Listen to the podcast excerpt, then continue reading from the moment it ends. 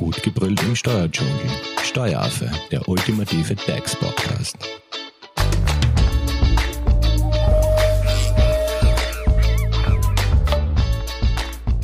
Hallo und herzlich willkommen beim Steueraffen. Kurzarbeit, nach wie vor ein Megathema. Und zwar, die Regierung gewährt ja Betrieben, die seit November 2020 durchgehend im Lockdown sind und nach wie vor von der Kurzarbeit betroffen sind, einen einmaligen Kurzarbeitsbonus. Und genau darum geht es in der heutigen Podcast-Folge. Als Expertin habe ich mir Christine Höller von der Hofer Steuerberatung ins Studio eingeladen. Hallo Christine. Hallo liebe Simone. So, jetzt erklär mir mal, was ist der sogenannte Kurzarbeitsbonus? Also, der Kurzarbeitsbonus ist ein, einerseits äh, ein Bonus, der die Mehrkosten der Betriebe abdecken soll, weil, wie wir alle wissen, in der Kurzarbeitszeit natürlich auch Urlaubsansprüche weiter erwachsen und diese natürlich meistens eben nicht dann in Anspruch genommen werden. Äh, andererseits ist es natürlich auch für Mitarbeiter, äh, die normalerweise ein Trinkgeld erhalten, eine Abgeltung, eine einmalige. Das heißt für Mitarbeiter, die in Gastronomiebetrieben beschäftigt sind. Unter anderem, dieses gleiche gilt auch für Friseure, also bei diesem Kurzarbeitsbonus kommt es drauf an, wel, also welchen ÖNAZE-Code äh, das Unternehmen hat. Das heißt, da sind wir schon dabei, wer kann den Kurzarbeitsbonus überhaupt in Anspruch nehmen? Ja, also wie gesagt, äh, damit man diesen Kurzarbeitsbonus in Anspruch nehmen kann, ist es ganz wichtig, den ÖNAZE-Code, die ÖNAZE-Code-Klassifikation von 2008 zu wissen für seinen Betrieb. Also ich nehme jetzt nur ein paar Ausschnitte. Das sind zum Beispiel Gaststätten mit dem ÖNAZE 56, Kinos zum Beispiel mit 59.14 oder zum Beispiel Sport-Freizeitunterricht mit ÖNAZE 8551 oder zum Beispiel auch abgedeckt davon sind kreative, künstlerische, unterhaltende Tätigkeiten mit den ÖNAZE-Code 90 und so weiter und so fort. Äh, wichtig ist, dass man eben diesen ÖNAZI-Code für sein Unternehmen kennt und äh, wenn dieser in diese Klassifikation, die das AMS eben äh, herausgegeben hat, beziehungsweise für diese Betriebe eben der Bonus in Anspruch genommen werden kann, äh, kann man diesen einmaligen Kurzarbeitsbonus im März natürlich in Anspruch nehmen. Gut, das heißt, wenn ich jetzt davon quasi, wenn ich ein betroffener Betrieb bin, diese Voraussetzung mit der ONAZI und so weiter erfülle, wie kann ich jetzt den Kurzarbeitsbonus geltend machen? Also dieser Kurzarbeitsbonus wirkt eigentlich mit zwei Hebeln. Der eine Hebel ist die AMS-Abrechnung. In dieser muss man eben das Brutto, Mindestbruttoentgelt erhöhen. Und zwar um 950 Euro. Also das eine ist die AMS-Abrechnung, die wahrscheinlich viele Unternehmer selber machen. Wie gesagt, da ist das Brutto vor Kurzarbeit um 950 zu erhöhen. Also der, der Bruttolohn des Mitarbeiters muss um 950 Euro erhöht werden. Die Bemessungsgrundlage, werden. genau, mhm. genau, genau. Zum Zweiten ist äh, der Kurzarbeitsbonus natürlich dann auch in der Lohnabrechnung zu berücksichtigen. Und dort ist das Mindestbruttoentgelt bis zu einem Entgelt von 1700 während der Kurzarbeit äh, um 300 zu erhöhen. Und ab einem Brutto von 1705, also 1700 aufwärts, ist um 350 Euro brutto zu erhöhen. Somit ergibt sich für den Dienstnehmer ein höheres Netto. Äh, dieses höhere Netto ist natürlich unterschiedlich. Ähm, das zahlt sich auch in Wirklichkeit nur dann aus für Unternehmer, wenn im März wirklich äh, nicht mehr als 50 Prozent äh, Arbeitsleistung vorgelegen hat. Umso mehr Arbeitsleistung im März vorgelegen hat, umso weniger wird das Netto für den Mitarbeiter und auch für den Betrieb praktisch. Aber das heißt, wir sprechen jetzt nur von März 2021. Also es geht jetzt nur um diesen einen Monat.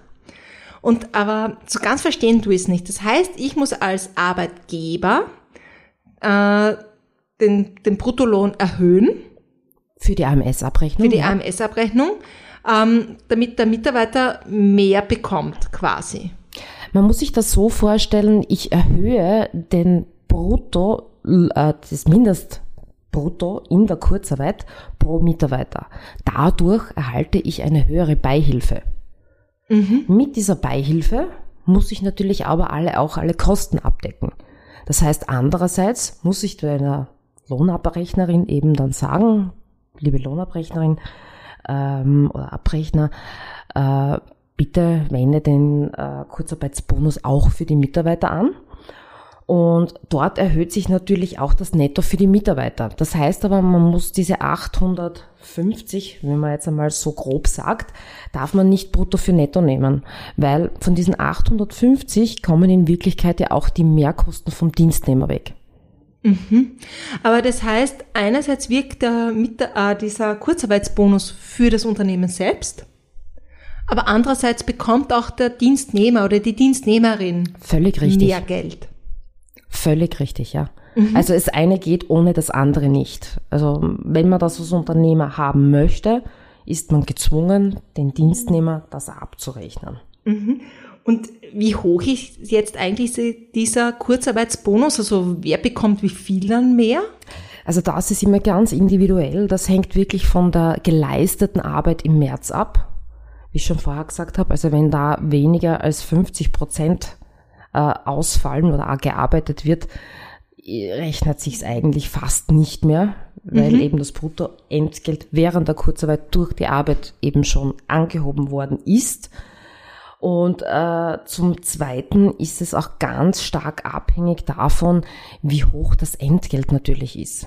Äh, gibt es da auch eine Obergrenze oder? Ja, es gibt eine Obergrenze und das war es ist die Höchstbemessungsgrundlage für das Jahr 2021 und die liegt jetzt bei 5500.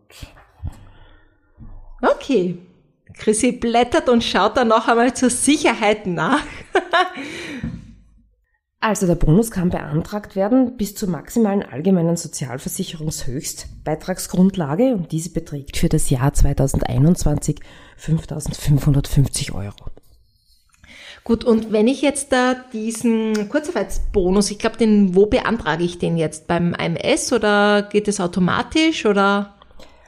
Ja, also die Beantragung erfolgt eigentlich über die Abrechnung des AMS.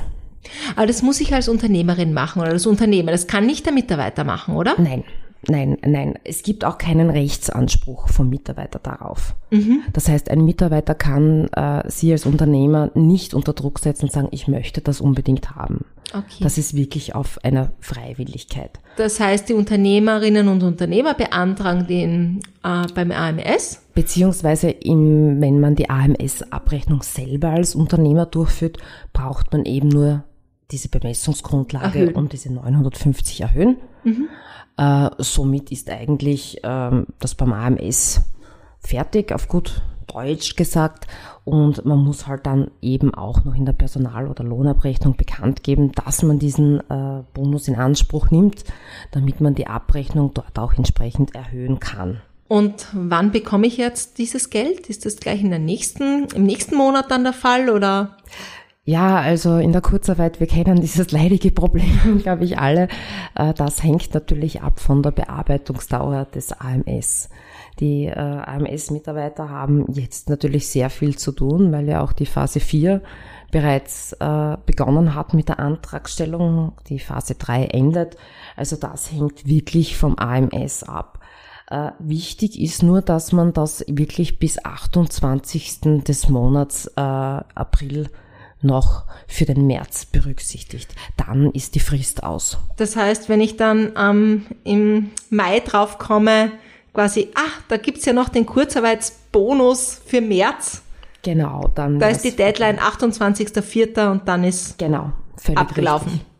Okay. Ähm, und zwar, was ich jetzt noch gesehen habe, es ist eine Frage über Social Media zu uns hereingekommen. Und zwar, da wird gefragt, Kurzarbeitsbonus und Teilzeit. Wird der Kurzarbeitsbonus auch bei Teilzeit aliquotiert oder wie wird hier der Kurzarbeitsbonus gehandhabt? Nein, also bei Teilzeit wird er aus Vereinfachungsgründen nicht aliquotiert. Ähm, das heißt, auch da wird, wird diese Bemessungsgrundlage um 300 oder um 350 gleich viel erhöht. Genau, genau. Mhm. Gut, äh, Eine weitere Frage bezieht sich jetzt auf das Zusammenspiel mit dem Trinkgeld. Kann der Kurzarbeitsbonus auch für Beschäftigte ohne Trinkgeldbezug beantragt werden? Ja, grundsätzlich schon. Also da sehen wir momentan mit der momentanen Rechtslage eben äh, nichts, was entgegensprechen würde. Wie gesagt, also ist auch ohne Trinkgeld möglich. Wichtig ist nur eben, wie gesagt, dass der Betrieb sich seit November 2020 durchgehend im Lockdown befindet. Gut, da frage ich jetzt aber auch gleich nach. Also es ist ja üblicherweise so, dass äh, viele Gastrobetriebe ja aufgrund des Lockdowns jetzt geschlossen bleiben müssen. Nach wie vor. Aber einige bieten ja Lieferservice oder Takeaway an. Äh, haben die jetzt da auch Anspruch, weil sie prinzipiell würden sie ja diese Önaze-Form-Dings, äh, diese Voraussetzungen erfüllen, aber Takeaway, Lieferservice, das heißt, ein bisschen verdienen sich diese Betriebe ja doch dazu. Ja, völlig richtig. Also die Inanspruchnahme des Kurzarbeitsbonus wird durch einen Lieferservice oder durch ein Takeaway nicht ausgeschlossen. Äh, zu beachten ist, wie gesagt, der Kurzarbeitsbonus für den Arbeitgeber reduziert sich, wenn die Arbeitszeit der Mitarbeiter im März 2021 nicht gänzlich ausfällt. Beträgt aber der Arbeitsausfall über den Monat März betrachtet weniger als 50 Prozent, dann kann der Kurzarbeitsbonus nicht in Anspruch genommen werden bezüglich des jeweiligen Mitarbeiters. Also ganz wichtig ist natürlich äh, vereinfacht gesagt, umso mehr ich arbeite, umso weniger kann ich diesen Anspruch natürlich geltend machen. Mhm. Das heißt, es hängt sehr, sehr viel äh, mit der Arbeitszeit zusammen. Genau. Aber wie schaut's jetzt aus, wenn zum Beispiel eine Mitarbeiterin oder ein Mitarbeiter im März Urlaub konsumiert hat? Also wenn ein Mitarbeiter Urlaub im März konsumiert hat, muss man sich genau bitte anschauen, wie viel Urlaub hat er konsumiert äh, man muss hier wirklich immer den Einzelfall prüfen. Wenn es nur einzelne Tage sind, wird es wahrscheinlich nicht so sehr ins Gewicht fallen.